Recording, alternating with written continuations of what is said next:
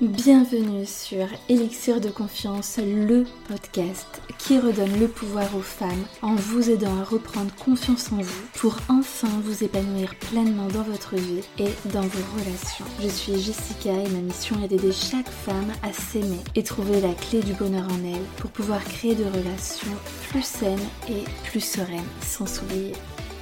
Pensez également à vous abonner et si l'épisode vous a plu, à mettre un 5 étoiles. Je vous souhaite une très belle écoute.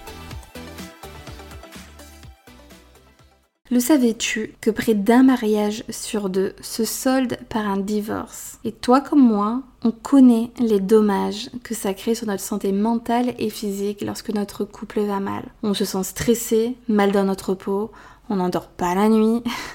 Et pour tout te dire, si ça ne s'arrange pas, cela augmente carrément le risque de maladie. Et devine de combien? De 35%. C'est juste énorme. Nous sommes nés pour nous épanouir, pour être heureuses, pour vivre notre meilleure vie. Et tu ne me feras pas croire que nous sommes venus au monde pour subir et être spectatrices de notre vie. Et pourtant, même si on en a conscience, il y a trop de femmes qui portent encore des blessures de l'enfance, notamment comme la peur de l'abandon, et qui ruinent toute possibilité d'être heureuse. Donc à travers mon contenu, tous les épisodes que je vais te partager, je vais te révéler les secrets pour vivre une vie de couple épanouie et pour ne plus traîner des boulets du passé. Et la première étape pour cela, c'est de travailler sur toi. Parce que vouloir changer l'autre, c'est peine perdue. Il faut d'abord travailler sur sa relation à soi avant de travailler sur sa relation de couple. J'imagine que ça te parle si je te dis s'aimer mieux aimer. Ensemble, j'ai envie qu'on dise stop aux relations toxiques, à la dépendance affective, aux choix basés sur la peur, et qu'enfin on retrouve notre liberté d'être, de penser et d'agir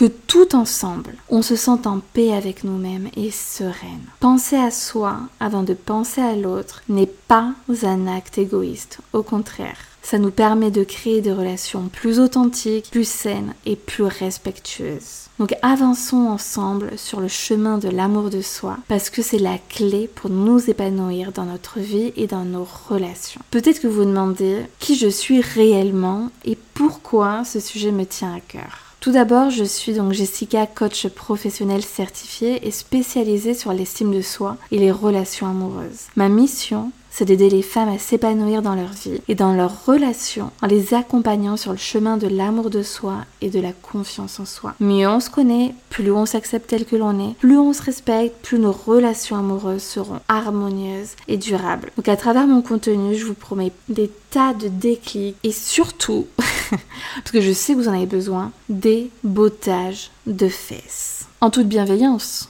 bien sûr. Mais lorsque ça s'y prêtera, je vais pas me gêner. On est là pour avancer, hein. Pour tout vous dire et pour être la plus transparente possible, je n'ai jamais été dépendante affective. Je n'ai jamais placé mon bonheur dans les mains de mon compagnon. Parce que, oui, en étant passive dans votre relation, c'est ce que vous faites. Je me suis toujours refusée d'adopter ce comportement. Toujours fait un travail mental pour vraiment contrôler ma vie et ne pas la subir. Je me suis promise depuis toute petite d'être mon meilleur soutien parce que oui, la blessure de l'abandon, je l'ai ressentie en large et en travers, mais je ne voulais pas la laisser définir mon avenir. Pour tout expliquer et te la faire courte, surtout, pour que tu comprennes un petit peu par quoi je suis passée et pourquoi je traite de ce sujet-là précisément, alors que je ne l'ai pas vécu à titre personnel, personnel, tu vas mieux comprendre. Donc voilà, je t'explique. Mes parents, ils ont divorcé quand j'avais 5 ans et ma mère a adopté ce comportement, donc vraiment de dépendante affective, auprès des hommes qu'elle a rencontrés par la suite. Donc je l'ai vu souffrir et reproduire à chaque fois les mêmes schémas avec les mêmes types d'hommes. Et de mon côté, j'ai énormément souffert de sa dépendance et son rapport aux hommes. Je suis ce qu'on peut appeler un petit peu un dommage collatéral. euh, bon, je vous parle pas non plus de ma relation avec mon père qui a été euh, compliquée ou, ou euh, voilà, c'est un homme qui est euh, très froid, très distant et qui n'était pas très présent et qui s'intéressait peu à moi. Voilà pour le tableau.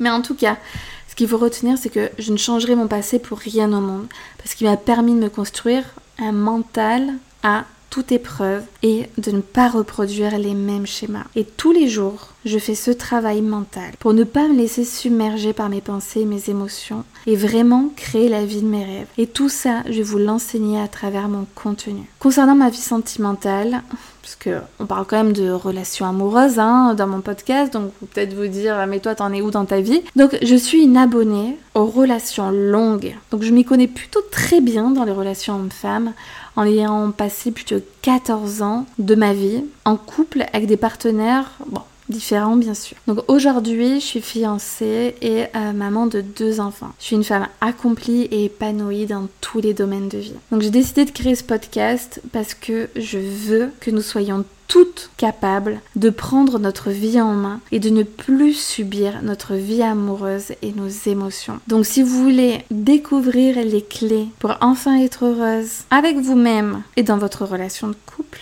abonnez-vous